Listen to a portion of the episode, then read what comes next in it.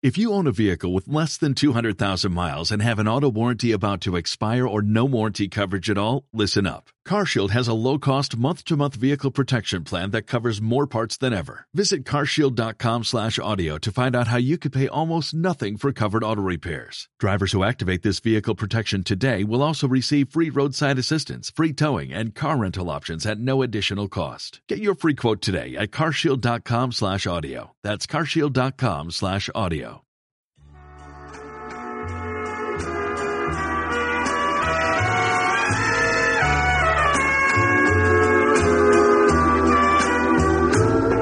Madrecita del alma querida, en mi pecho yo llevo una flor.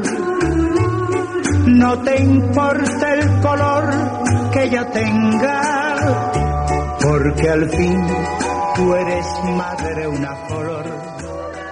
La mano arriba, la mano abajo, la media vuelta. ¡Ey! Pensabais que estábamos de vacaciones, ¿verdad? Pues eso es lo que a nosotros nos gustaría, pero pues no. Estamos aquí, yo encerrada en una habitación y supongo que mi compi, porque mm, yo soy Mari y hoy está solo, una de las Miriam, Miriam, eh, está en otra habitación encerrada, mm, apoderándose fuertemente al ventilador. Suéltalo, Miriam. Aquí estoy. Se oirá de fondo, me da igual. Pero es imposible estar, con algo porque el calor nos oh, cae fuertemente, por lo menos aquí. Y, pero bueno, eh, aquí estamos tú y yo oh, solamente. Ha huido Sí. vilmente la otra, Miriam, por Sí, sí, sí, ha huido, dilo, ha huido. ha dicho adiós, cigüe- adiós, cigüeñas, adiós. Adiós. De hecho, no, no, no nos consta ni que haya visto la peli. Porque ya dice que sí, pero a ver, yo no me fío ya a estas no, alturas no. de la vida. Pero nosotras sí que la hemos visto. Sí, la hemos visto. Te voy a decir una cosa. Te dije, yo tenía un buen recuerdo de esta peli, me lo vas a estropear. Evidentemente, evidentemente, verla ahora ha Mm. sido un, un cabreo y acordándome de, de la madre de ciertas personas, Mm, porque hay cosas El ahí que vamos ahora, vamos ahora a ver. Eh, Vamos a hablar del momento, supongo que es el De- momento que, Oh. que tú no recordabas y yo no recordaba y por lo que este programa tiene Sí. su gracia porque tenemos mitificadas muchas películas pensando que, bueno, yo las recordaba con cierto cariño o con algo de, ah, eh, de, de esto, de, de- como un recuerdo bonito y eh, al verla, revisionarla, pues con otros ojos, con otra madurez, con otras ideas, con otro tiempo, hay cosas que se nos han puesto, sobre todo hay un momento en que la piel Sí. se nos ha puesto de gallina muy duramente. Después ha habido otras cosas que yo no he estado, no he estado tan mal, pero hay un momento muy malo, que podría haber sido Mm. resuelto, ¿eh? que era muy fácil resolverlo, Sí. pero bueno, ya, cuando lleguemos lo comentamos. Eh, hablamos de Adiós, cigüeña, adiós, que no sé si lo hemos dicho. iba a presentar la peli, voy, a presentar la, la peli y ahora ya nos metemos en faena, porque Muy bien. esto tiene mucha faena, hay que limpiar. Como has dicho tú, la peli es Adiós cigüeña, adiós, es una película española que se rodó en Madrid y que fue dirigida por Manuel Summers, creo que fue su primer proyecto y, y la peli tuvo éxito, tuvo un éxito bastante fuerte que tuvo un año entero eh, en cartelera, creo que fue. Y bueno, pues luego tuvo tanto éxito que tuvo una secuela que se llamó El niño es nuestro, que yo creo, o sea, creo, también vi. Lo que pasa es que Sí. de esta tengo un vago recuerdo. Entonces, eh, la peli, voy a decir solo el, comienzo, y es que la peli comienza, que a mí me chirrió mucho, con una cita de San Agustín, eh, y luego, pues, con una canción de Antonio, de Antonio, iba a decir Machado, hoy, Antonio Machín, que es la de Madrecita del alma querida, y bueno, pues te ponen ahí mm, querubines, ¿no? Niños naciendo, cigüeñitas, ¿no? Y bueno, pues, eh, como he dicho, eh, creo que se tiene un montón de crítica social, podríamos decir, tiene Mm. un humor muy de parchís, ¿no? A mí me recuerda mucho a las pelis de, de Parchís. El humorista fue Antonio Lara, el que se ocupó de darle este tono humorístico a la película. Y bueno, es una peli que parece que no, pero que marcó a muchos adolescentes de la época. Y el argumento, pues ya no los cuentas tú, Miriam, de qué iba la peli. Pues eh, en un Madrid de los, del principio de los 70 tenemos un grupo de, de niños eh, entre 15, es que hay como varias edades, ¿no? Una primera, unos niños que son entre 15 y 13, así como entre adolescentes, preadolescentes, y después como los hermanos de esos que son más pequeños, como de 9 o 10, 10 años, ¿no?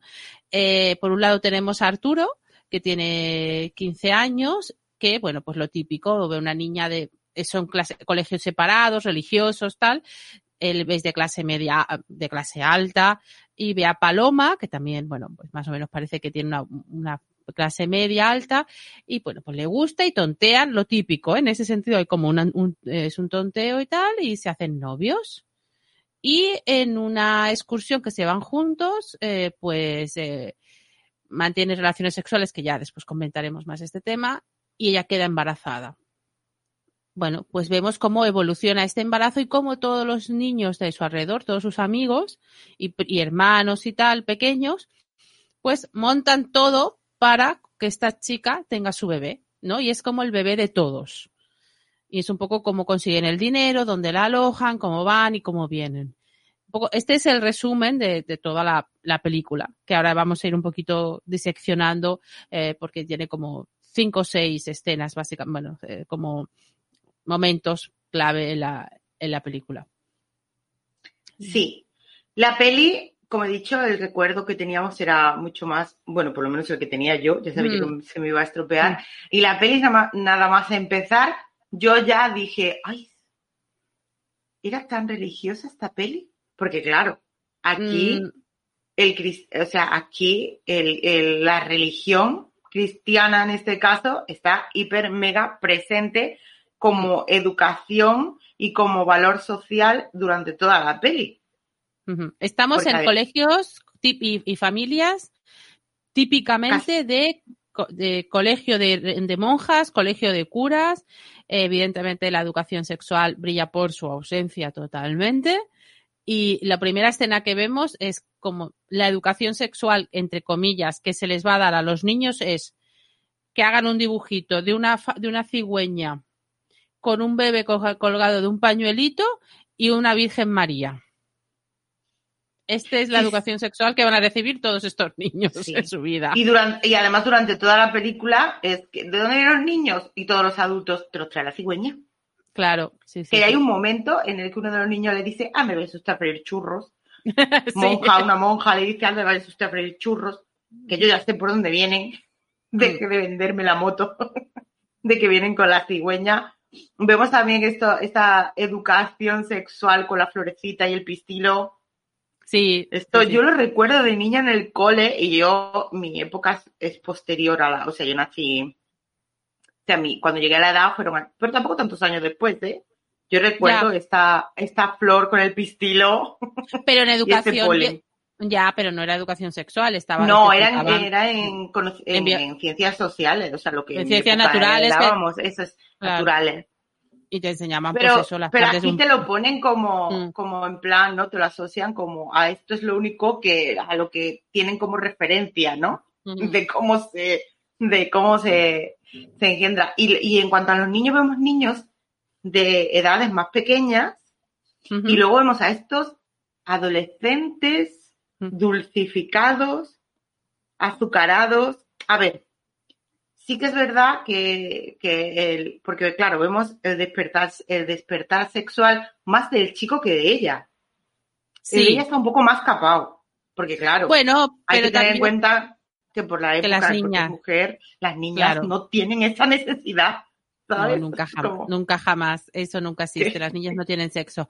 Eh, sí, lo, y además a mí me, me, parece muy interesante también las construcciones de las familias de ambos, de los dos niños protagonistas. Sí. Por, por, un lado tenemos una la familia de él, que es una familia con muchos chiquillos, no sé cuántos son, como cinco o seis, un montón de niños, eh, porque sí. creo que son como él, que es el mayor, después tiene como dos hermanos más pequeños y después otra sí. hermana, son muchos, en una familia muy cristiana católica eh, muy machista además con unos mm. unas en plan en una de las primeras escenas eh, rezan hasta el final de comer una cosa que yo no había visto en mi vida sí, y además familia acomodada con la sí. la chica la chica que no, trabaja la, allí con la chica con, no la señora una señora bastante señora, mayor bueno sí es cierto una, bueno pero Yo a su edad me querré llamar chica a mí misma, pero vale.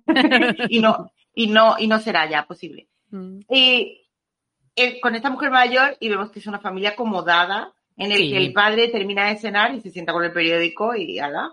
Y ya, y ya Mm. que no lo molesten, porque además pone la tele y vemos lo, lo de los famosos dos rombos, en plan, dos rombos a la cama, todo el mundo a Mm. dormir, echa a los niños y, e incluso cuando el, el niño va a hablar y dice, cállate, cállate, que es que no escucho la tele. Sí. O sea, es un padre totalmente desvinculado de la educación de sus hijos. Sí, después vemos cómo se, se supone que educa a sus hijos, pero no sé cómo es.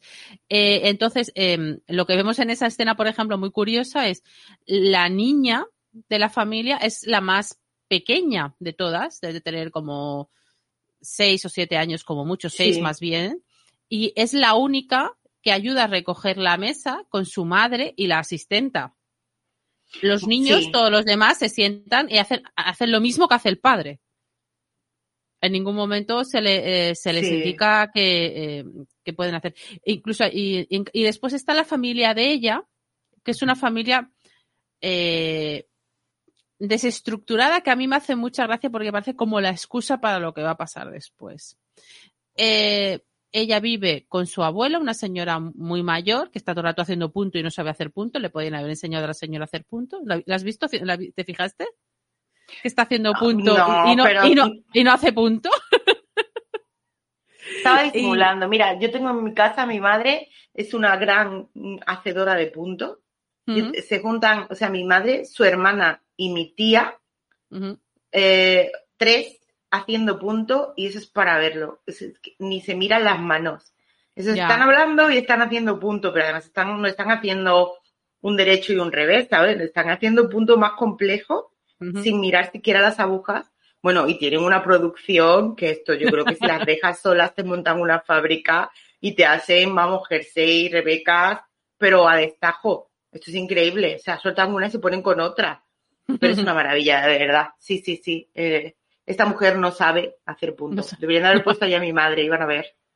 Claro, ya me hace mucha gracia porque, claro, como que es como lo tópico, lo típico y tópico, ¿no? Porque, bueno, de, de esa señora mayor que está sentada en la butaca haciendo punto. Eh, el, el padre, que es como comerciante y nunca está en la casa, y entonces la niña, esta niña de unos 13 años, que es la que lleva la casa adelante porque la madre ha desaparecido, que es como el gran drama de esa, de esa familia, ¿no? O sea, Sí, pero no, ¿y no te parece curioso? O sea, a mí, a mí me pareció curioso, no sé con qué, con qué sentido a lo mejor lo haría, si era intencionado o no, que sea la niña la que viene de una familia más, no desestructurada en sí, pero de una familia en la que no tiene madre, quiero decir, sí, que claro. no sea, claro, como no tiene madre, Claro, es ¿sabes? que a mí como, Claro, estas son de estas cosas que vi- revisionando es las que nos, nos preguntamos. Lo que nos está diciendo un poco eh, la película es que, claro, lo que va a pasar después, esa, esa relación sexual que eh, eh, es porque su madre no le ha explicado los valores y que se tiene que curar y proteger de cualquier hombre, ¿sabes lo que te quiero decir? Y que por Sí. eso se, mm, se deja. Claro, a, a mí me pareció eso, que si hubieran puesto Es una niña excusa. con una madre, no se hubiera cuestionado el que, oh, eso es imposible, porque, ¿sabes? Sí, Sí. Y que ella tuviera madre, digan, claro, es que es algo que puede pasar porque si no tienes madre, que te eduque. Claro. Pero no que te eduque sexualmente, sino que te eduque a cuidarte, a cuidarte Eh, de claro, que no te que hagan te, nada. que te diga lo que se decía en esa época, que en esa época era no, no, y no, y no, y no, y no, y tú no, y porque te tienes que dar a respetar, y porque te tienes que dar tu lugar, y porque Mm. si no, pues te van a perder todo. el- Bueno, y luego pasan unas cosas que a mí me llaman mucho la atención, pues sobre todo por los chicos, ¿no? Por cómo está enfocado todos los chicos, que ya te digo que es que es a ellos a, a los que se le da la importancia de este despertar sexual, porque de ellas no lo vemos. No, no, O sea, no, no, no. lo vemos no solo en el protagonista, sino en los otros niños, en plan, pues estuvimos en la casa de no sé quién con la hermana de fulanito, jugando a los enfermeros y nos pusimos, ¿no? Mm. En Sí, plan, nos pusimos las botas.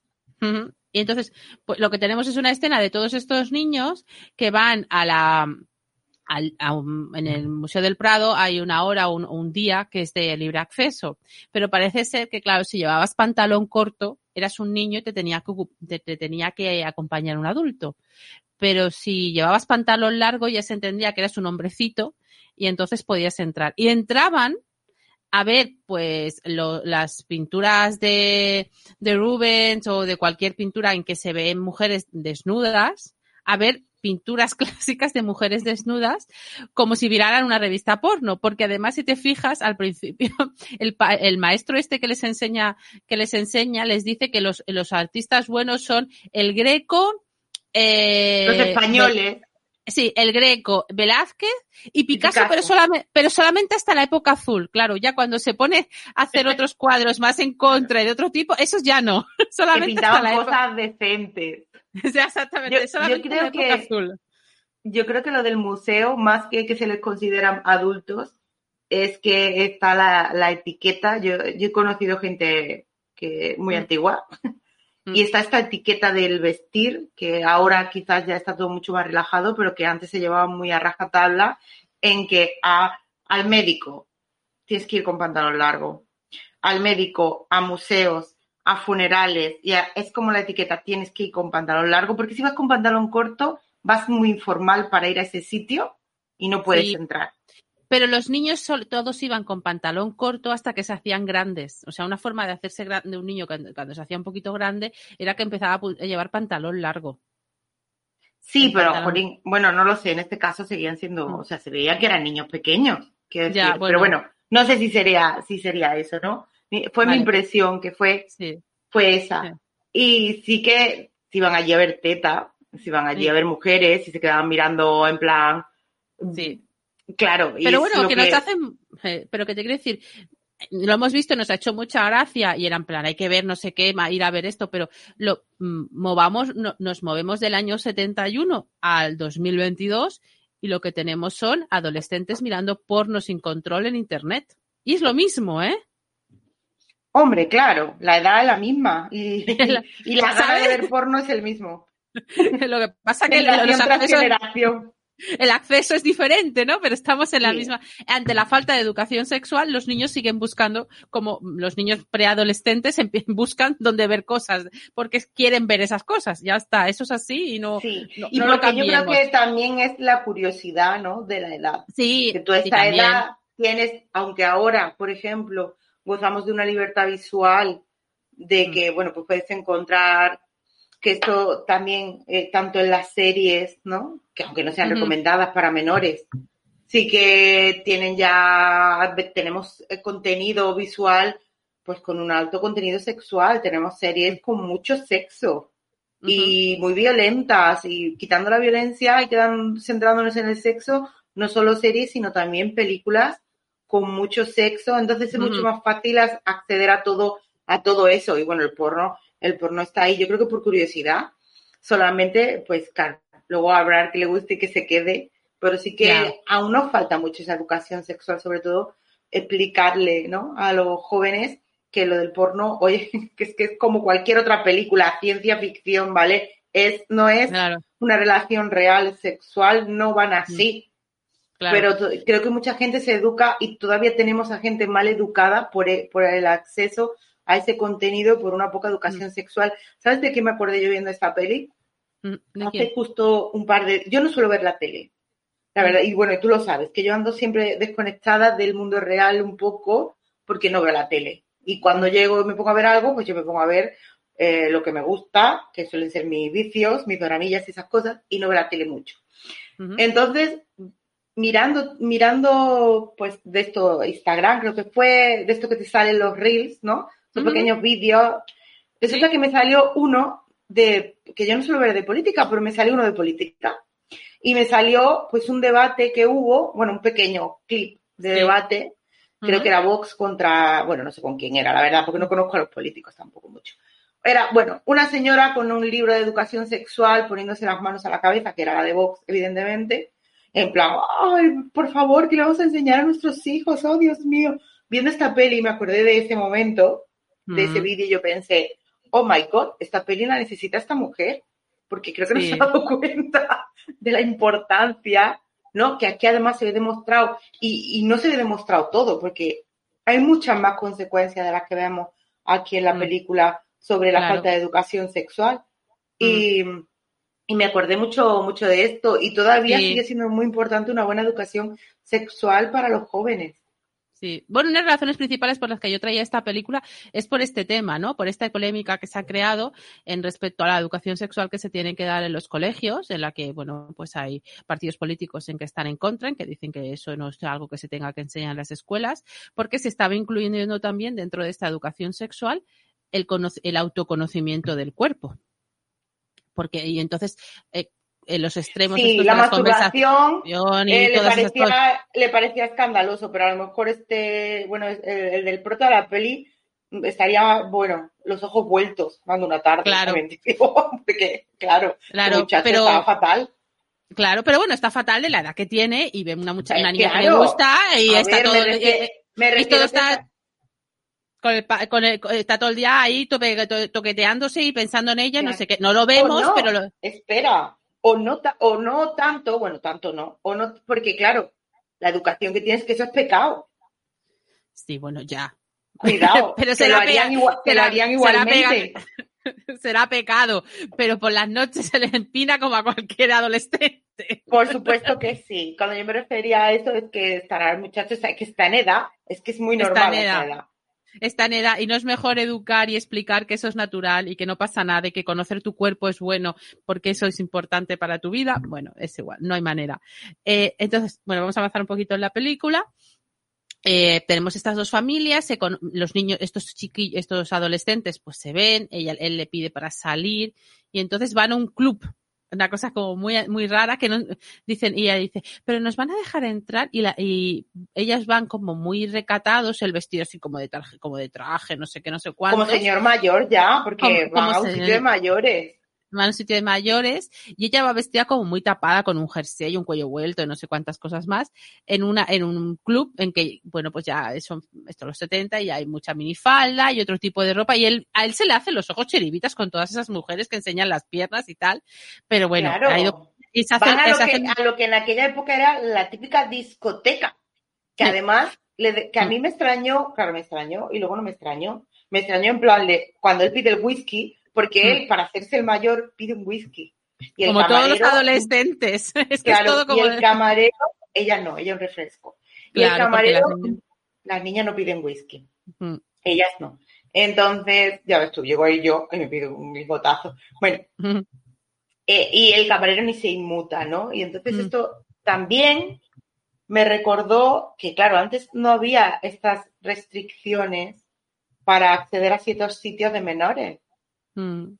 Y, y había Bueno. niños, yo recuerdo y conozco eh, niños, en, bueno, en la época de, por ejemplo, de mis padres, que accedían a tabernas, accedían a bares y accedían a sitios que no eran, y esto influía a que empezaran, por ejemplo, a beber y a fumar eh, muy jóvenes, que ahora hay gente que Mm. bebe y fume de joven también.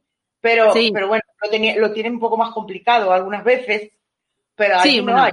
Antes, un niño de, en la época de mis padres, un niño de 12 años podía ir a beber vino a una tasca y no pasa. Bueno, un niño, una niña, evidentemente no, porque, no. No. te- porque las niñas no hacen eso.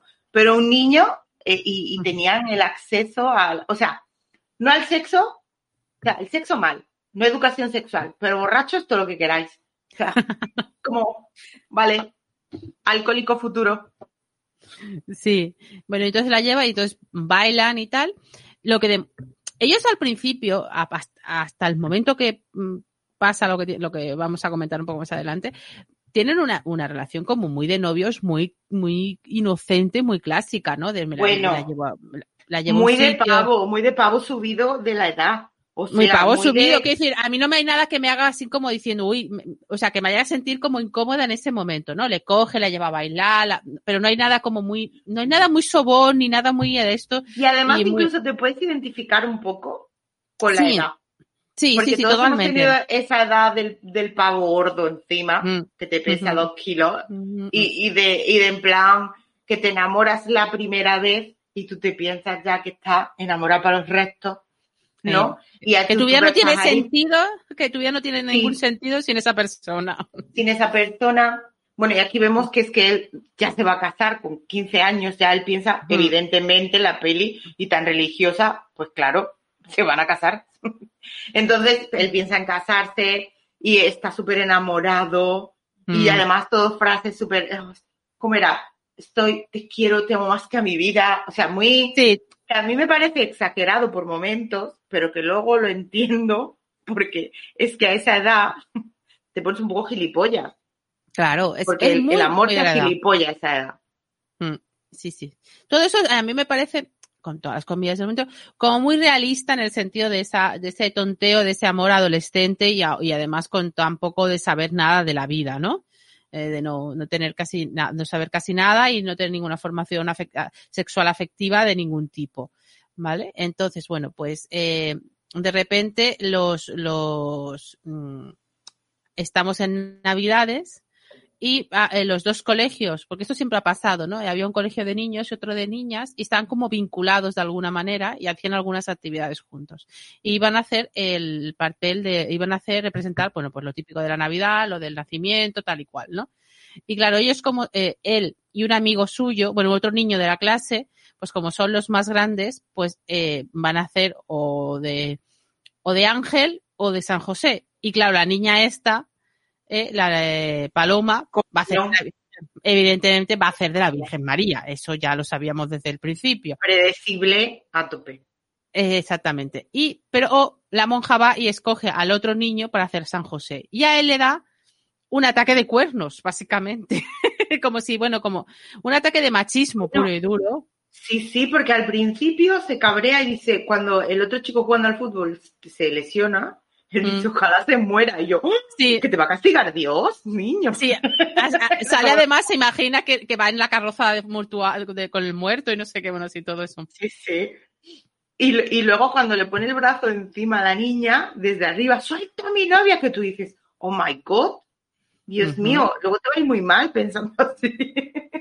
bueno, a él y sobre todo a ella. Sí, sí, que- Bueno, sí, pero sí, esto es, Esto es muy de la época.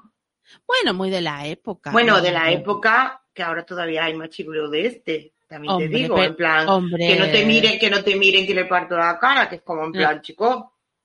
Sí, sí, sí, o sea, eh, no, no mires a mi, a mi novia que es, es mía y, o sea, todo este rollo posesivo y el que Sí, yo tengo sí, que sí. defender a mi mujer no sé qué, no sé cuántos, ¿no? Está.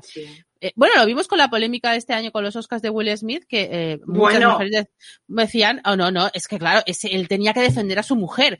Y es como, Tuve que no, discutir, tuve que discutir esto con tanta gente que te juro que al a- inicié el día con la noticia discutiendo el por qué eh, estaba mal, ¿no? No, estaban, no- estaban, estaba mal en tantos porque niveles. era, porque era, porque era machista, ¿no? Porque, esta- porque era machista. Tuve que discutir esto con tanta gente que yo recuerdo que al final del día estaba súper cabreada y ya no era capaz de debatir. Ya era como en plan, pero, pero- porque era como en plan, pero es que no lo veis.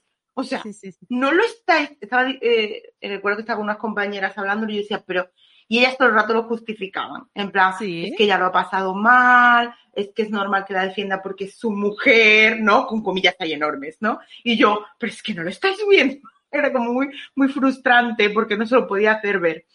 Sí, Sí. Es el defender, el concepto este de defender a mi hembra, ¿no? Es como muy, Sí, muy, El honor también. el, honor y tal, porque el honor de de mi hembra, sí, sí, todo, un poco esto, ¿no? Yo como un- bueno, Bueno, entonces en la película, pues eso, se pelea con San José,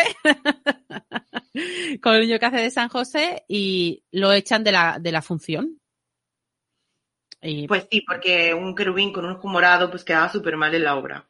Vale, y lo dejan castigado el día, el día antes de Navidad, eh, pues en la castiga, el día de Nochebuena o algo así, lo dejan castigado en la casa. Que a mí me parece muy raro porque parece ser que es la comida de Nochebuena, pero estaban comiendo sopa de letras, o sea, so- caldo de este con letra, pasta con letras, que ella No, pero que le esa no, esa no era la de Nochebuena. Ah, ¿no? Es que parece, por, es que claro, los tiempos en esta película son un poco raros, pero sí. No, él, él, él se pelea con él en el ensayo, no en, Mm. no en la función de la obra. Y como en el ensayo se pelea, lo castigan y se queda en su casa, bueno, que lo de Paloma con las letras es como en plan, vale, ya nos hemos enterado que está enamorado, vale, y me pidió un asquete, la uña esa negra, metiéndola Sí. en la sopa, Hay una las cosa- letras, y yo, Sí, eh, sí. Hay una cosa súper mm, curiosa también en esta película, que tú ya comentabas antes. Todo se construye a partir del amor de él. Claro. El amor, de ella, el amor de ella no existe en casi ningún momento. Ella solo No. existe para, para lo que vamos a ver en la peli, que es para concebir. Ajá. Pero, Pero- incluso en este, en este momento que tiene una amiga, ni siquiera, no tienen conversaciones, me gusta mucho, mira qué guapo es, me ha dado un beso, no sé qué. No, esas conversaciones no existen en ningún momento. Sí, tanto el amor como el despertar sexual, como todo, está enfocado, evidentemente, desde el punto de vista varonil. Ella Mm. está totalmente anulada en la película en este sentido, que me parece horrible, porque, pero bueno, que me parece horrible, pero que es normal por la época en la que está hecha la peli. Quiero decir, que es que cosas tan modernas es complicado ver en el cine español en esa época. Sí. Eh, Entonces, ya era moderna esta película, porque que se hablara mo- del tema, Sí, que se hablara del tema es considerable. Y después pasan un par de cosas más adelante que a mí esto son lo que, lo que me parece moderno, pero lo mo- moderno porque lo veo ahora con los ojos de ahora. Eh, entonces, bueno, pues lo, se pelea, lo castigan, pero al final eh, consigue levantar el castigo y se van los, tanto los niños como las niñas de excursión a, a- a la nieve, a esquiar. sí. Y aquí es el momento.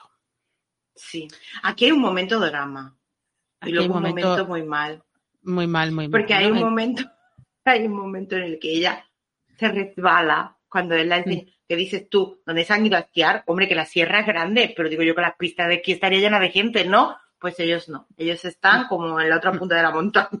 Allí no Bueno. pasa ni una paloma mensajera, ni por el aire, están solos. Entonces él Ujú. está como enseñándola a esquiar, ¿no? Se cae, se miran a los ojos, este momento muy doramillo, de, la- Ujú. de los dramas clásicos. Y yo dije, oh my god, si fueran coreanos lo compro. Y entonces llega el momento en el que se van a esa especie de casa abandonada cueva, Sí, sí, como, decir. Sí, como una casa de, de gente de, de- como de cabreros o una cosa así, ¿sabes? El típico refugio de cabreros una cosa de estas, parece. Sí, y llega el momento más incómodo de No, toda no, la película. Horrible, este es el peor momento. Que por el- suerte dura poco. Ya, pero, eh, ¿tú lo recordabas? No, ¿Ves? A mí me ha pasado lo mismo. ni lo recordaba, ni lo recordaba así. No, en mi momento, en mi cabeza era de otra manera. Vamos a explicar un poco. En mi cabeza Eh, era romántico, ojo. Totalmente, totalmente. La mía también.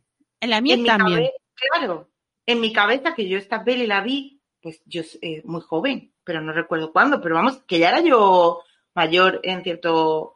Pero yo la recordaba, o sea, lo, lo importante que es la educación Mm. en general, ¿no? No- Sí. Ya no solo sexual, sino la educación en general de cómo te deben de tratar y, eh, y Mm. el consentimiento que en este caso vemos, que es que se lo salta la piola este chico. La viola totalmente. Porque La- lo que sí, pasa sí. es, lo, vamos a, lo que vamos a ver es que él, pues la empieza a besar un poco, no sé qué. Y Ella, se ella le dice así, que no. Y ella le dice que no, y él la empuja, se pone encima de ella, le abre la blusa Empieza a Y la sexual. ropa. y, a- y vi- la viola, abusa sexualmente de ella, porque además ella hace una cara de me voy a dejar. Para- Sí, sí, pero ella constantemente, o sea, no es que diga, constantemente dice, no, por favor, espera, para, no, no quiero, espera. No, no, no, no, no, no. eh, ella es, hay un momento de mm, Claro. vale, Y esto es lo que tiene, esto es lo que tiene que ser porque esto es lo que hacen los hombres. Claro, sí. Y, y él, en plan, no te preocupes, que es normal, no pasa nada, tú tranquila. ¿No? Totalmente. Claro, es un abuso sexual de libro, o sea, es violación Sí. sin, ninguna- sin ningún lugar a dudas. Sí, Y en ese momento yo me he quedado como en plan, me ha crujido todo por dentro y digo, Dios mío, yo cuando vi esto no lo recordaba y en mi mente esto era una relación consentida entre los dos y esto era bonito. sí. Y me quedé, yo también me quedé muy choqueada porque mi recuerdo era totalmente diferente. Verlo ahora me ha hecho pensar, oh Dios mío, cuánta lo- gente como, cuánta gente como yo vio esto, o más pequeña que yo, o ha crecido, Mm. porque esta peli es anterior a que yo naciera. Eh, ha crecido viendo esto como algo romántico. Y Sí, me, sí. me pareció en plan, oh, Dios mío. Y vuelvo un poco a la conversación que teníamos antes de que es importante, que importante es la educación sexual en la que se incluye el consentimiento. Exacto. El consentimiento es algo que debemos enseñar y que no debemos eh, mm, presionar. Y creemos que no, y que no, mm, a ver, evidentemente, mm, las personas decentes y normales no han abusado, evidentemente, nadie, nunca de nadie, pero hacemos acciones, y yo me recuerdo a mí misma haciendo acciones que Sí. no son de consentimiento.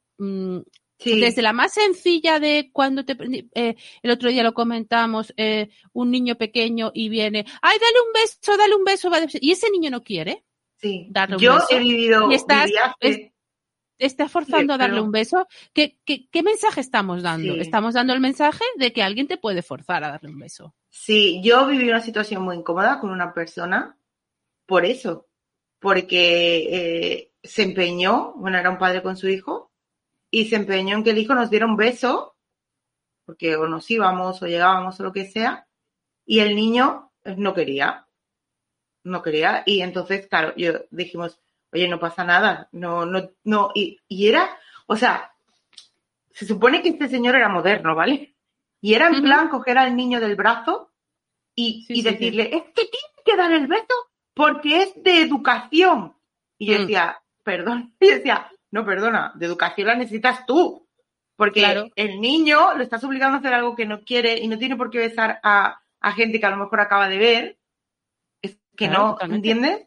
Y, Sí, sí, y además, y eso fue relativamente hace poco, hace poco, hace cuestión de un par de años, quiero decir, que todavía hoy en día hay gente que se piensa, porque claro, lo han educado, quiero decir, a lo mejor ese señor, ese padre no se ha parado a pensar, porque muchas veces no te paras a pensar realmente lo que estás haciendo y sus consecuencias. Este señor No, igual claro. no se ha parado a pensar el por qué eh, forzar a que tu hijo se despida, porque él lo estaba viendo como un acto de educación, está Mm, mal.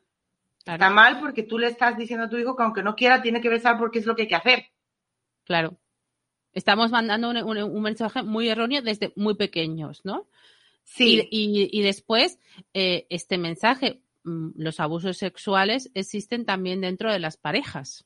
O sea, eh, debemos de Sí. ser conscientes de que los, las parejas, sean novios, sean vivan juntos, estén casados, no sé qué, en esas relaciones sigue, tiene que continuar existiendo el consentimiento.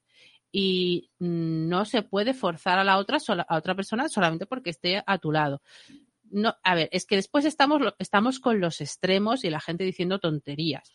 Evidentemente, tú tienes una relación con tu pareja y se supone que la conoces y tú puedes juguetear, insinuar, hacer ver que mira, que tengo ganas, que me apetece, no sé qué, no sé cuántos. Y la otra persona dará pie o no dará pie, pero es, es libre de dar pie o no dar pie y tú nunca, jamás puedes forzar a la otra o a, a una relación sexual. Porque y de de pararlo pareja... cuando quiera, porque en un Y de momento parar- dado no se, no se encuentre cómoda, hay algo que le, o cómodo, o hay algo que, que no, que no se sienta bien, o quiera parar ese, esa relación que está iniciada, ¿no? Sexual o lo que sea, y quiera pararlo, es que está en su derecho, tanto él como ella. Claro. Eh, y volvemos también un poco a lo que comentábamos antes respecto a la educación sexual de los jóvenes, en que, se, en que acceden a mucho porno, en que hay acciones y la sumisión femenina es muy habitual, y en la que si educamos de esa manera, estamos educando a los chicos, en general, bueno, vamos a hablar de parejas heterosexuales, pero bueno, de las relaciones en que la sumisión es algo bueno, es algo que está dentro del sexo. Evidentemente Bueno, hay gente, 50 sombras de Grey, ¿cuánto daño ha hecho? muchísimo. muchísimo. Por poner un ejemplo, porque hay muchas. ¿Vale? Porque eh, 50 sombras de Grey lo que le pasa, primero, que denosta un, un- gente que le guste el bondage y sea una parte de su relación, de su relación sexual con su pareja, en, un- en que existe una conversación, una decisión jun- eh, junta de hasta dónde van a llegar, qué van a hacer y cómo lo van a hacer. ¿Vale? No educa dentro de, un, de unas prácticas sexuales, no. Es eh, yo te abuso sexualmente de ti porque es un abuso total, utilizando mi, mi poder, mi dinero y tal, y tú haces, y tú estás sometida. Y eso es romantiza, y eso es romántico y eso es Sí. bonito. Porque además te digo una cosa, esta, estos libros, los libros de 50 sombras de Grey, co- conste que yo me los he leído, ¿eh? Que me yo, los leí en su momento. Eh, están enfocados a un público adulto. Pero luego Mm. tenemos libros que están enfocados al público juvenil, que también he leído muchas eh, sagas y muchas que a lo mejor no he leído, pero que además recuerdo una saga que ahora se ha llevado al cine y que ya creo que llevan, ya han sacado tres películas horrorosas, pero horrorosas, que están en Amazon Prime, por cierto, que es la saga After, donde un maltratador de libro, ¿vale? Un maltratador psicológico de libro y, y, bueno, y violento, también es el prota del libro, pero como está traumado, ¿vale? Y está pobrecito sufriendo por el trauma, ¿no? Pues ahí está. Y todo es súper romántico y súper guay y tiene un sexo salvaje brutal y maravilloso, ¿no? Pero dices tú, madre mía, esto lo coge una chica de 15 porque es literatura que va enfocada a, a gente joven porque es juvenil, la saga After, son cuatro libros o cinco, no sé cuántos son, y, y esto lo coge una chica de 14, de 13 o de 15 años, lo lee en plan, qué bonito es el amor, y se encuentra con un maromazo que en plan le dice, no te pongas esa falda porque es que te van a mirar todos, y ella dice, "Ah, como el prota de mi libro, pues será normal. Madre de Dios. Qué horror. Y es que es muy fuerte. O sea, yo recuerdo leer la saga, o sea, recuerdo leer la saga After y decir, no me lo puedo creer, no me lo puedo creer. Eso yo lo iba leyendo. Además creo que lo, lo escribí en un, en un grupo, lo que sea, de Telegram. No recuerdo dónde lo puse, que dije, estoy leyendo esta mierda y me parece horrible porque es que es tan machista y tan... Y luego cuando salieron las pelis fue, oh Dios mío. Y es que encima es como, es muy famoso, se han vendido tantos libros y gusta tanto que vamos a hacer las pelis. Madre de Dios, qué horror. Pues mm, en esta peli, pues lo que hay es eso, eh, mm, en que él abusa sexualmente de ella y ella, pues evidentemente sin protección, sin nada, porque no tenemos cero educación sexual, evidentemente, eh, pues se queda embarazada. Y ahí tienen esta conversación que es como un poco entre, a mí me da hasta ternura en un punto, en cuando está hablando con su amiga y le dice, no, pero si solo lo hicimos una vez. Y su amiga, que es un poco más inteligente, parece, le dice, es que Sí. una vez ya te puedes quedar embarazada. Es más espabilada. Porque Hombre. además antes de esto tenemos la conversación en la barca donde justo después de tener esta relación eh, sexual, porque que conste que el chico lo hace pensando que lo que hace es normal también, te digo. Sí, él no es nunca, en ningún momento él es Claro. consciente de lo que ha hecho está mal, ¿eh? Claro, porque para Por él eso es normal. Claro, pero Sí. por eso, por eso tenemos que educar en que eso está mal. Claro, Sí. por eso digo, es, es- es falta de conocimiento y de, de- de- de educación en la que ella le dice, oye, y él perdona, y ella le dice, es que yo no quiero hacer esto y no quiero, prométeme que no lo vamos a hacer más. O sea, en plan, es que esa niña no estaba preparada para eso, ningún ni quería, y, y él dice, ay, no, vale, pero yo te quiero, pero claro, yo te quiero, porque ahora ya que se la ha tirado, evidentemente, en este tipo de pelis y en esta época, es ya, vamos, suya para los restos, es como si la hubiera comprado con un ticket, ¿vale? De compra de estos buenos y ya, y claro, pues ya no pasa nada porque él se va a casar con ella, y entonces ya no pasa nada. Sí, sí. Entonces, bueno, pues ella se encuentra muy mal, se marea, no sé qué, no sé cuántos, y tenemos toda esta sección de los niños más pequeños ah, investigando eh, cómo se sabe si está embarazada. Vale, y entonces Claro. están con los... Porque no saben Se va fundiendo la voz entre los niños porque al principio solo son ellos dos, se lo Mm. cuentan a la amiga, la amiga empieza este, esta red infantil de conocimiento, podríamos Mm. Sí. decir, porque es una, no espera, pero yo tengo una hermana que es enfermera. Voy a llamar a Funanita, que su hermana está embarazada, que nos cuente cómo va el rollo. Y la otra, Sí. espérate, mm, que se, se lo voy a contar a Menganito, ¿vale? Que su primo está aquí, que nos cuente cómo va el rollo. Y se forma Mm. como una red en la que se autoinforman sobre cómo va todo lo del embarazo. que a mí esto es lo que más me gusta de esta película, lo que me parece más bonito, incluso moderno, de una red que apoya a la persona. Porque se crea toda una red entre ellos de cariño en- y en algún momento incluso dicen, no, el niño va a ser para todos, en plan, todos te vamos, vamos a estar aquí todos juntos y vamos a ayudar y no sé qué. Y creo que este grupo y el sentimiento que se genera de protección hacia ella y hacia el- el- el futuro bebé es lo más bonito de la película. Sí, porque además ellos saben que en cuanto lo sepan los adultos, o sea, no le van a, no le, o sea, va a haber consecuencias serias, quiero Mm. decir. Y aquí, y, y teniendo en cuenta la época que es, puede ser A, que la lleven a abortar ilegalmente y Dios sabe lo que pueda pasar. B, que le tenga el niño de esta gente que se va de vacaciones y vuelve y el niño se ha quedado las vacaciones eran un niño que se la queda a las monjas, que además esto vemos que luego pasa en la segunda peli. Esto es lo que pasa en la segunda película. En la, en la, segunda película se enteran los adultos, le quitan el niño a ella porque ellos son niños y no lo pueden eh, cuidar, ¿no?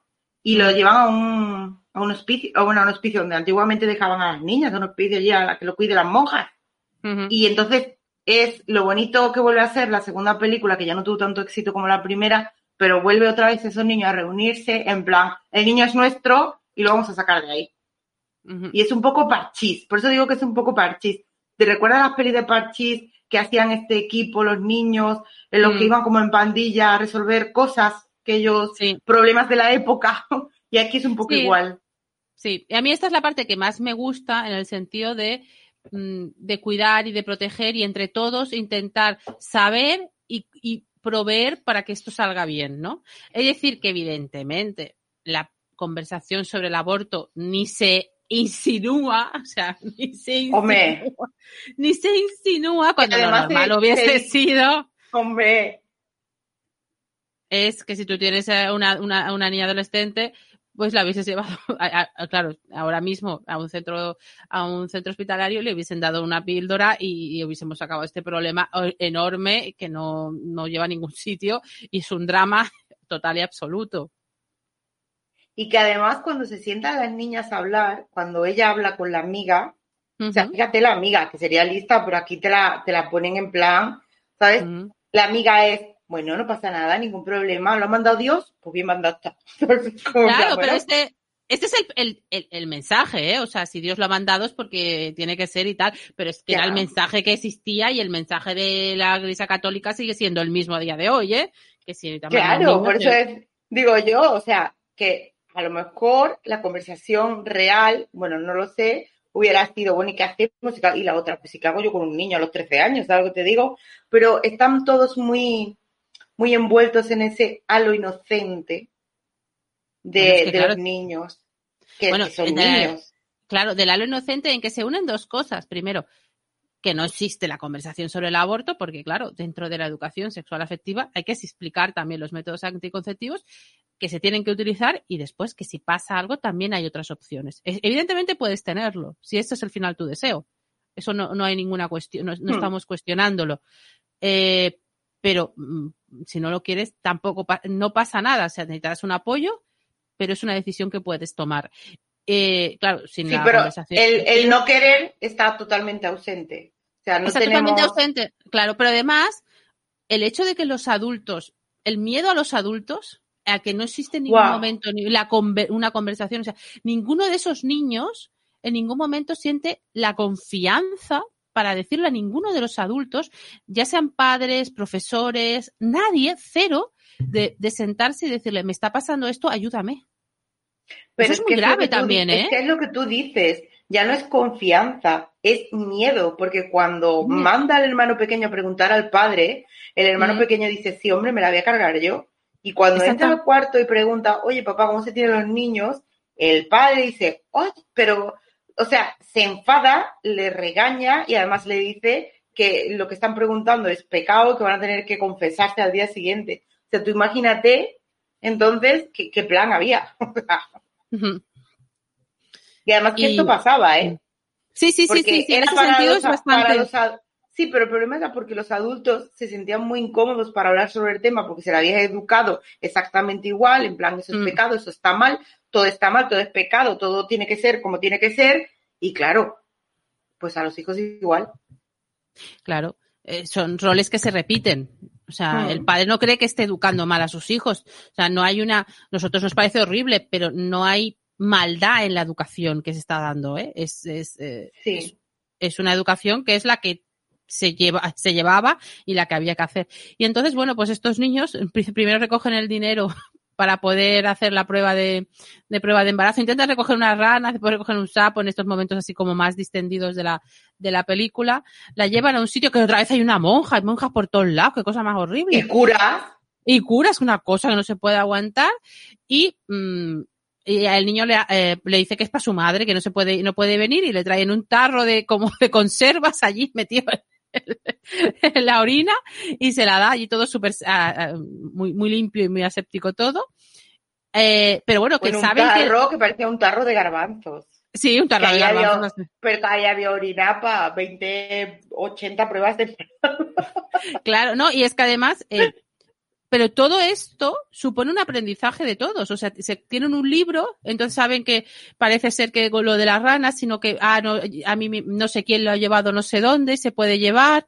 Y entonces, pero no saben Pero te has nada. dado cuenta, te has dado cuenta que incluso los libros eh, que Sí. tenían, que hablaban de embarazo, también eran religiosos. Sí, y, y- y confusos y unas cosas horrorosas. Sí, sí. Eh, y entonces, eh, bueno, pues la lleva y le dice no sé cuánto vale, le co- recogen el dinero, tal, y, y- y confirman que está embarazada, ¿vale? Eh, y entonces lo- la primera conversación, la, la conversación que sigue, ah, está, em- confirman, está embarazada, os tenéis que casar. Hombre, por supuesto. Para ser personas decentes. O Os sea, tenéis que ¿dónde casar. vais en pecado por la vida? Bueno, y el, me- el momento que van al cura, porque esto sí que me pareció súper inocente, ¿no? Cuando van Mm. al cura para que los case, porque ellos viven, ellos viven en su, o sea, lo- ellos viven en su burbuja de amor y en su aventura, porque para los más pequeños esto es como una aventura también, Mm, un sí. juego, ¿no? De aventura y el momento en el que van al cura y les dice el cura que son muy pequeños y que ellos han visto que en las Indias se casan aún más jóvenes y les dice, pues iros a las Indias y se van a preguntar cuánto vale el billete la- para, ir la- a, para irse a la India a casarse. Mm. Esto, es- esto sí que me pareció un poco tierno, Es todo en plan, como- Sí, es muy tierno todo en el Sí, fondo. O sea, hay una inocencia de, de no saber nada. Claro, es una película muy tierna, pero que en el fondo te está contando cosas, pasan cosas muy serias y Mm. muy duras. Pero todo envuelto en, en ese tono de humor y ternura, ¿no? Que hace que, oye, que aunque a nosotros nos choque y nos haya molestado esa escena, es una peli que, que no te molesta verla. No, no, no, no. Y, y bueno, pues eso, mm, no, no, el cura no les casa y de repente se ven que los eh, capitanes de barco casan, tienen la y, y se deciden montar en un barquito de, la- de los del retiro Esto es Y uno maravilloso. hace- y hacen ver que uno casa y, y otros en el otro tocan música y no sé qué. O sea, ellos hacen todo lo necesario que se supone que tienen que hacer. Sí, sí. A mí esto me pareció muy curioso cuando, o sea, que le dieran tanta importancia al casarse por encima de todo. Es lógico por la educación que tenían y que se recibían, donde, claro, es que si no te casabas ibas al infierno. O sea, lo que había pasado, si no te casabas, según la religión, va- ibas al infierno porque era un pecado gordo. Claro, claro. Entonces, el que ellos se empeñaran en casarse, bueno, no solo era un pecado gordo, sino que es que ese niño nacía en pecado y era aún peor. Claro, pero así de alguna manera como que lo resolvían, hacían ver Sí, que lo habían. Como en plan, bueno, pero como El ya niño- estamos casados, esto, esto ya está resuelto, ya pueden hacerlo. Vale. Y entonces, eh, claro, la niña, pues claro, cada vez está más embarazada y, y tiene mucha hambre y todo el rato le están robando comida y está comiéndose un bocadillo. Ese bocadillo para arriba y para abajo. Debajo de Y la lo- almohada, el bocadillo de, de chorizo. Eh, entonces, claro, los tiempos son un poco raros porque se supone que se queda embarazada como por los alrededores de Navidad y estamos en verano. y, eh, y, entonces ella dice que, claro, que cómo lo va, eh, va a hacer para pasar, que no de esto. Entonces dice como que va a ir a unas, unas colonias, a unas, a una- algo mm, Sí, religioso. a- servi- eran servicios, porque claro, venía el padre. Ella estaba mucho Mm. tiempo con la abuela y la abuela, la pobre, pues si no veía el punto iba a ver la de ella. La abuela estaba un poco viendo Sálvame de la época. Entonces, la niña, cuando venga el padre sí que se lo iba a notar. Y entonces se van a una cosa que son servicios sociales. Sí, algo así. que le- Sí, se bueno, lo llaman así en la película. Ajá. Sí. No, no me acordaba. que era no, no como, supongo que era como un trabajo social que se hacía en plan Mm. religioso, ¿no? Y ella como, pues que se tenía que ir unos meses y era para quitarse de en medio ese tiempo sin que les pareciera a los adultos raro.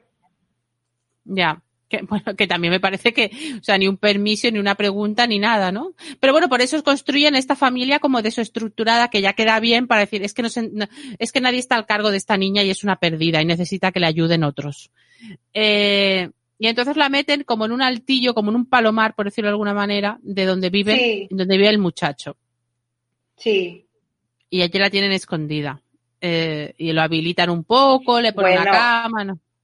Esto también muy, muy, muy edulcorado, en plan, como para que ellos tengan ya como su casa, porque allá la esconden ahí, pero él, por la noche, cuando su padre se dormía, para que ella no estuviera sola, se iba a dormir con ella, porque claro, ya estaban casados, Mm. ya podían. Ujú. Y Sí. era como, le habían preparado como su casita. Ujú. Era- es como todo de juguete. Es como, volvemos a que todo para los niños es como un juego, es su casita para jugar, pero que en realidad, pues venía algo bastante importante. Claro. Y entonces, eh, hay una lectura de lo que tú comentabas de los libros que leían que eh, decía, no, es que el mes de mayo es la- el mes de María y tienes, y, y- y venga a ponerse santos en todas las, porque claro, como que para que, para que la fuera cura, eh, cum- mm, eh, la tuviera protegida cada santo de cada mes. Bueno, empezaron a decir el Claro, rollo cada de embarazo que Mm. coincidía. Sí, sí.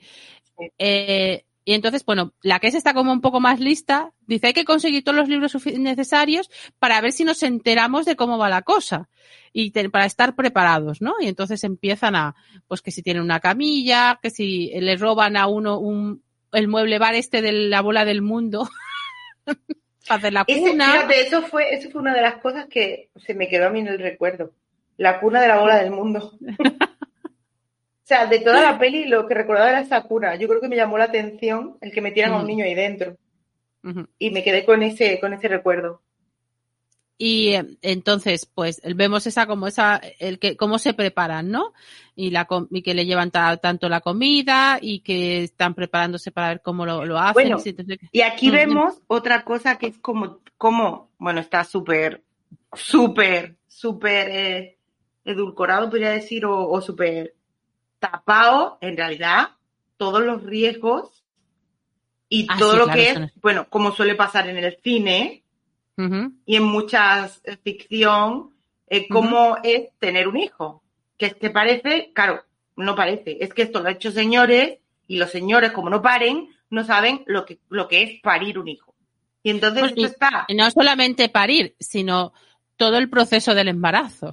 Bueno, y el posparto, ojo, Y que, el- que existe el posparto, oigan señores, que existe el posparto y que cada mujer lo vive de una manera diferente y, dependiendo también del parto, y es que esto es increíble. Y, y esto lo volvemos a tener muy educado. Ellas van al hospital porque la hermana, la que está embarazada, la hermana de una de las niñas, que se la llevan en una camilla que yo pensé que se había muerto. Yo Porque- también. Yo pensé, ¿alguien se ha muerto? ¿Quién se ha muerto? Porque la llevan, pero con la cabeza tapada y todo. Yo dije, pero oiga, que va a dar a luz.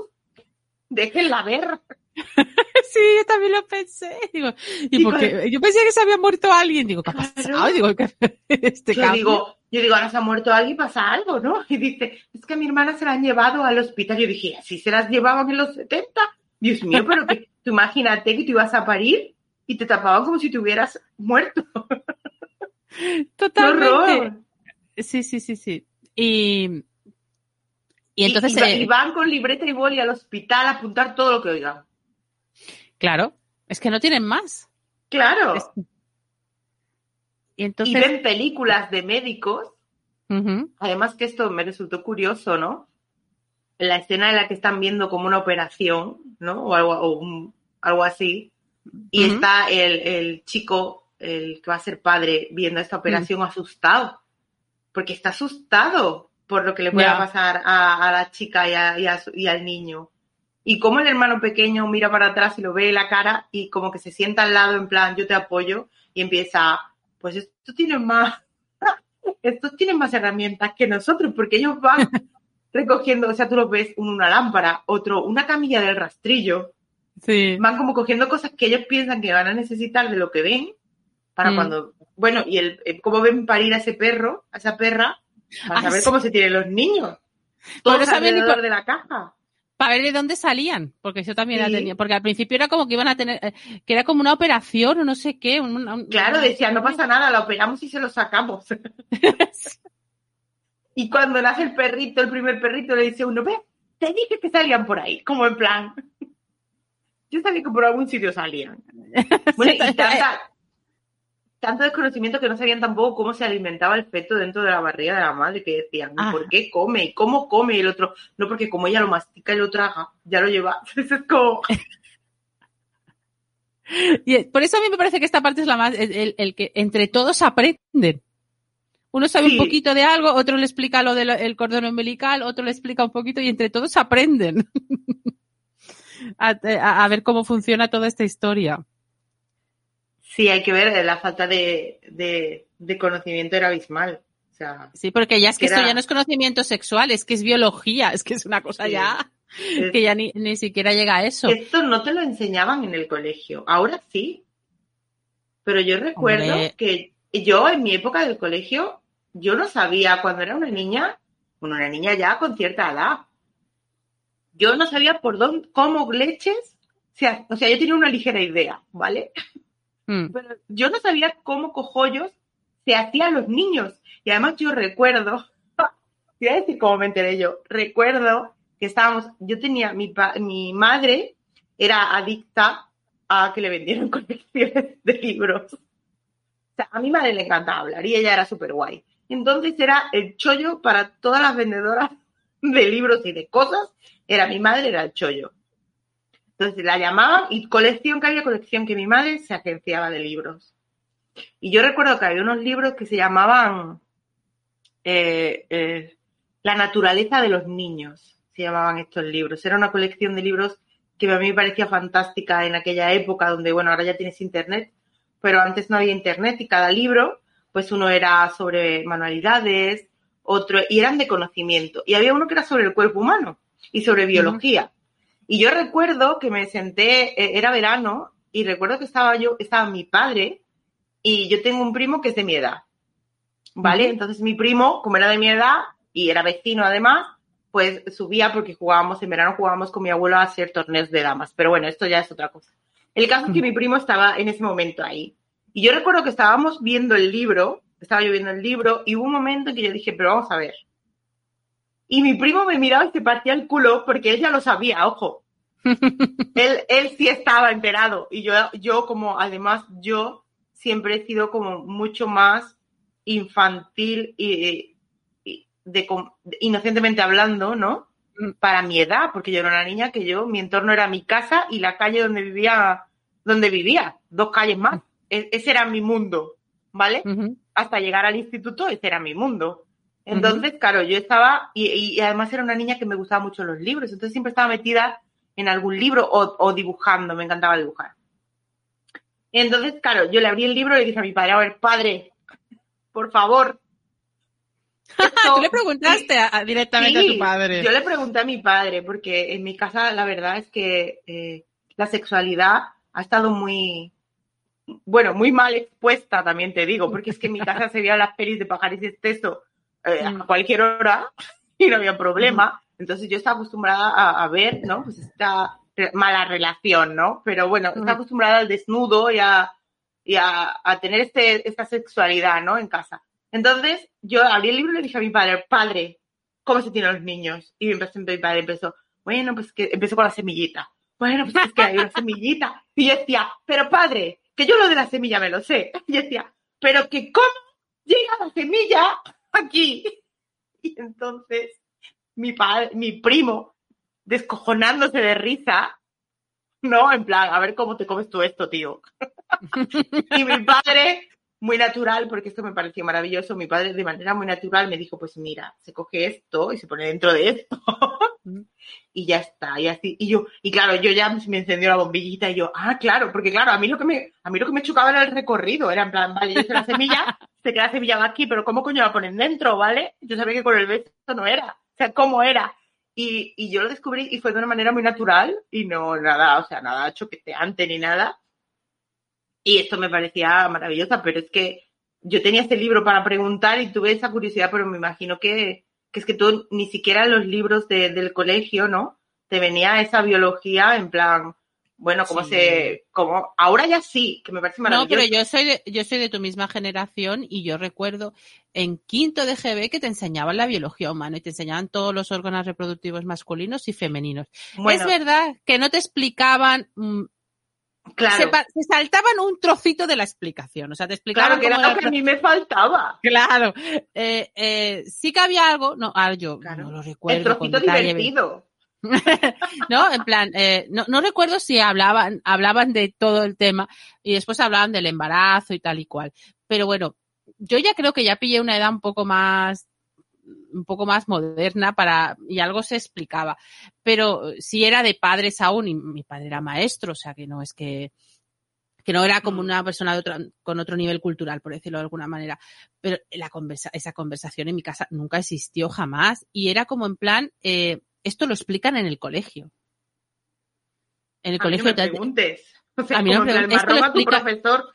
esto lo explican en el colegio. Y yo recuerdo, es que me encantaría ahora recuperar los libros de aquel momento en el que te explicaban la algo de la menstruación y era como algo que no era natural en ningún momento. eh, Se notaba que estaba escrito por un tío que no sabía ni lo que estaba explicando ni nada.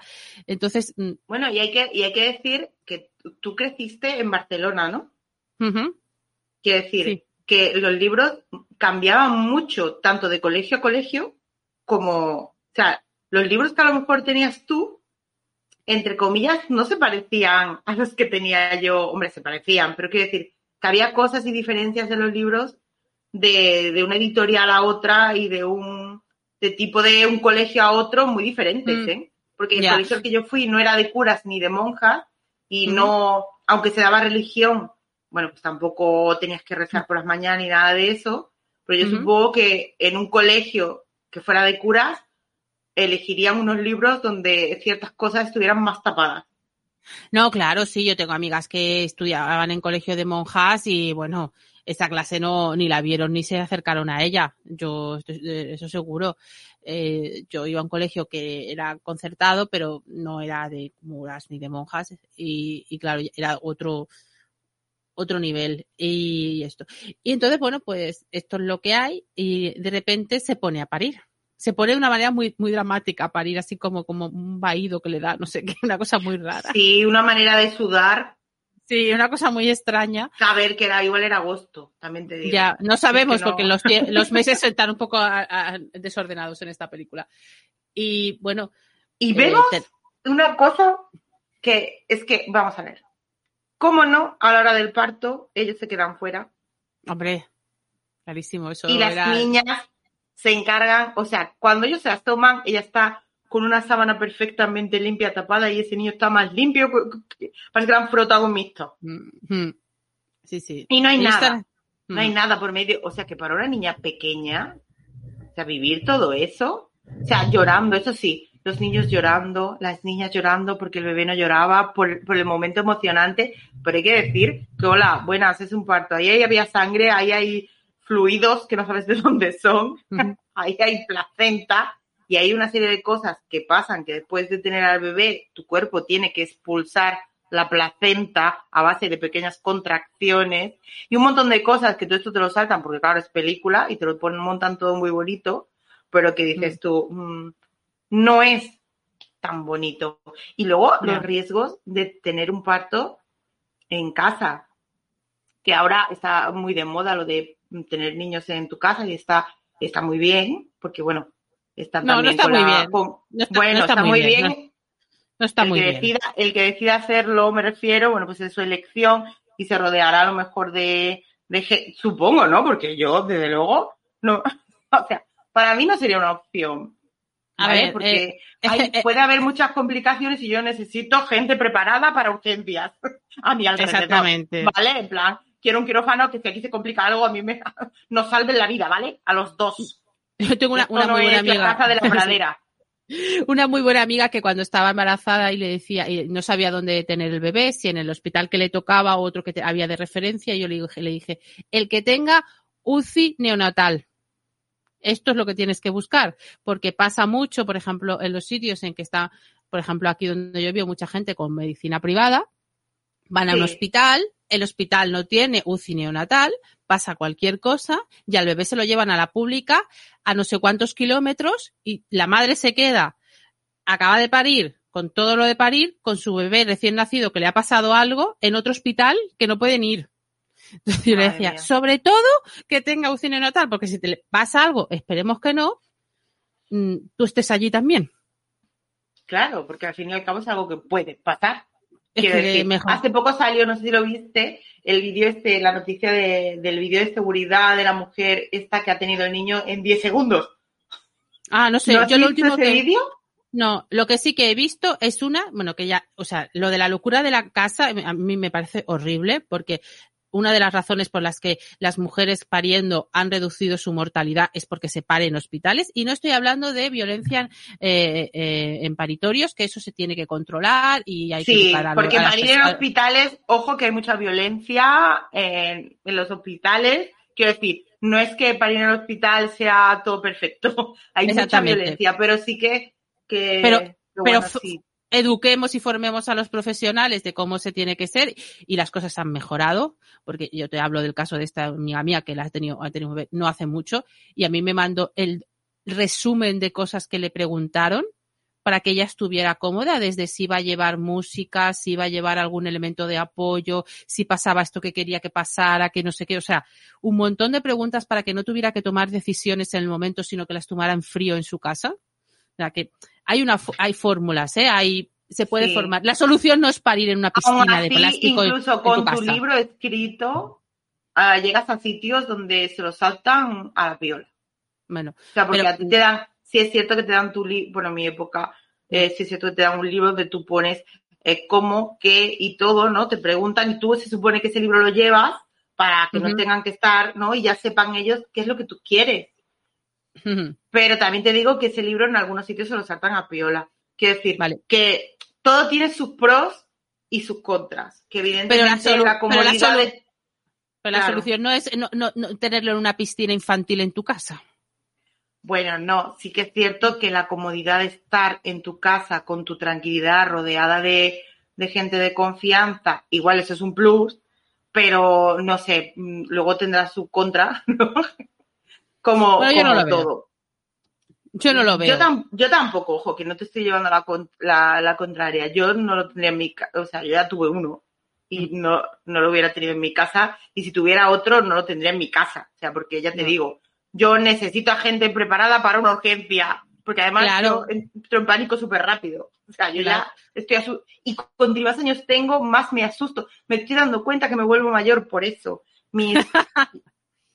sí, cuando eres joven y pasa algo, el miedo eh, que tienes a, a lo que te, a lo que pueda pasar es Sí. mucho más reducido que cuando vas cumpliendo años. Sí. Y es verdad que yo ahora entro en pánico súper rápido, en plan, es que ya tengo una edad, es que, es que, es que, es que yo ya estoy viendo que mi cuerpo va como a menos. Como- claro, ya es como, me empiezan a crujir las rodillas, es como en plan, me espera, que es que yo ahora yo, ahora en plan, yo a los, decía, voy a aprender a patinar, pero es que yo ahora no me planteo aprender a patinar, es que yo ahora me caigo, o sea, no- me yo no sano igual ya.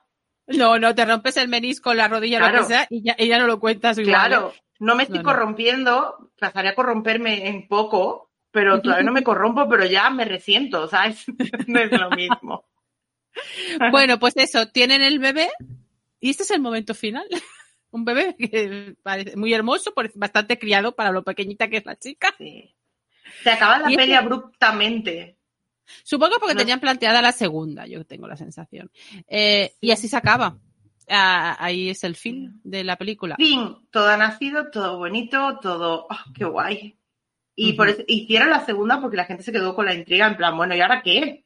Ya. porque siguen siendo niños, porque ahí además hay una cosa que, eh, una frase que a mí me pareció muy curiosa, que le dice él a la, a la niña cuando sube a una de las noches, ¿no?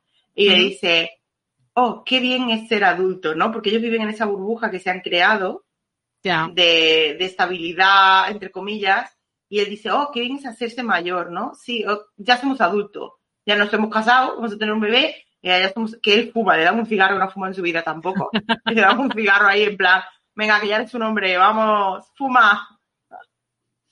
Y, y esto es muy curioso también. Y fin, como tú has dicho, la peli, la peli se acaba. Y, la, y yo tenía miedo de esta peli, ¿eh? que recuerdo que te dije que no, pero luego me, me ha gustado que la trajeras precisamente porque no recordaba estas cosas de las que podíamos hablar como la educación sexual y estas cosas, Mm. que Yo yo, quería pensé hablar- que traerla por eso. menos. Quería Sí, traerla que por era- eso. Claro, Por- y muy bien traída que está. Nos falta la vista, pero ella se lo pierde. Podemos criticarla que no está y todo. No, que escuché el podcast. Sí, sí, sí, que Eh, lo escuche. Ujú. Pues hasta aquí, un poco, esta ha sido la película de, de este mes. Eh, ¿Qué le toca a la siguiente a ti?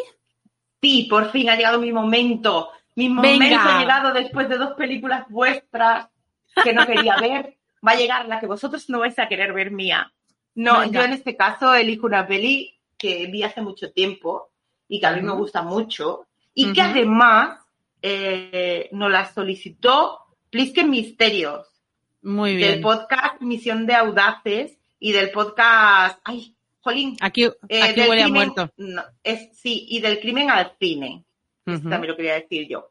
Plisken, eh, cuando eh, hacíamos descarriada, nos, nos solicitó una peli y yo recuerdo que le contesté en un grupo y le dije, sí, la voy a traer. Y porque a mí también me gusta la peli. Así que ha llegado el momento de que veamos El astronauta. Uy, no tengo- esta es la de... mm, Venga, a ver, a ver, a ver si aciertas. Ay, no es Gila, es el otro. Es- es eh, To, to, Tony. Tony LeBlanc. Exacto. Mm, Pues no sé si la he visto, ¿eh? Mira, ahora no. Tengo la imagen de él haciendo como de turista, pero no, no estoy segura de haberla visto. Es una comedia con un humor brutal y una peli que a mí me encanta y que creo que, que, no, que nos va a gustar bastante. Por supuesto está en Flixolé, porque yo no sé cómo Ah, vosotras, elijo pelis que no podamos ver, ¿vale? Está en Flixolé, esa plataforma Perdona, de esta, confianza. eh, Adiós, Tigüeña, Adiós está en Flixolé. Sí, es cierto, esta sí, verdad. Me callo, punto en la boca, voy a cremallerita, no me ves, pero estoy haciendo lo de la cremallerita con la llave y la estoy tirando al mar, ¿vale? Tienes razón. Muy bien. Pero sí, Flixolé es nuestra eh, eh, plataforma de confianza para este podcast. Sí. Ahí, ahí está donde normalmente nos proveemos de las series, de las películas que comentamos. Sí, Flixolé, y- patrocinanos, anda, páganos una suscripción o algo. Mándanos una camiseta, que a nosotros nos gusta llevar camisetas por la vida, de cosas que no sean de supermercados, que eso era muy de moda también en- cuando éramos pequeñas, que te daban camisetas de los supermercados y tú ibas con tu camiseta en verano del supermercado haciendo la promo gratis. Sí. maravilloso. Bueno, pero las camisetas de promo de marcas es una cosa que sigue siendo habitual. Sí. Y bueno, pues hasta aquí. No tenemos nada más que comentar. Hemos elegido peli Nada. y nos vemos Sí. en la siguiente. A ver si vamos tarde. La gente nos va a pegar con un látigo.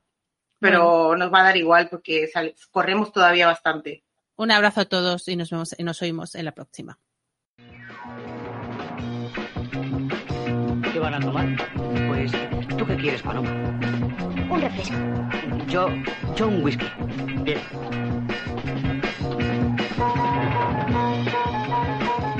¿Te gusta el whisky? Claro, ¿y a ti no? No. ¿Lo has probado alguna vez? Sí, en Nochebuena. Y me sabe a chinches.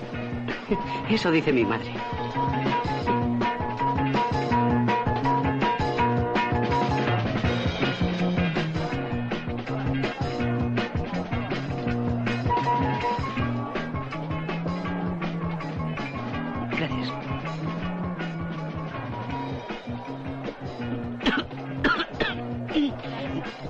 Que se me ha ido por el otro sitio, pero está muy bueno. ¿Te gusta esto? ¿La canción? No sé, el club, el ambiente, todo. No está mal. Pero hay mucho humo, ¿no? Debe ser del tabaco. Y está muy oscuro. ¿Por qué está tan oscuro? No sé.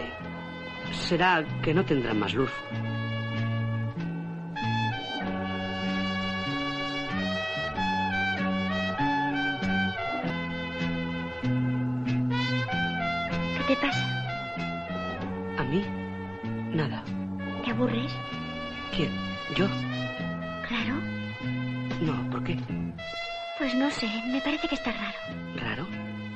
No digas eso, Paloma. ¿Quieres que bailemos? ¿Los dos solos? Pues claro. Eh, Sí, sí, qué tonto soy.